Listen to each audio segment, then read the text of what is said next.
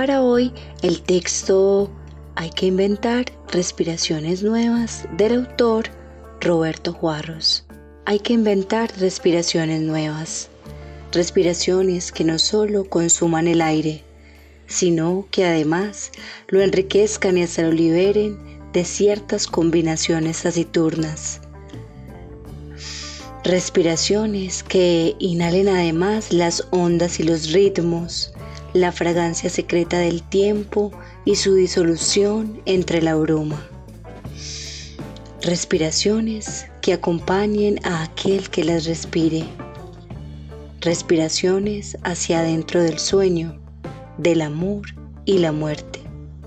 Y para eso hay que inventar un nuevo aire, unos pulmones más fervientes y un pensamiento que pueda respirarse.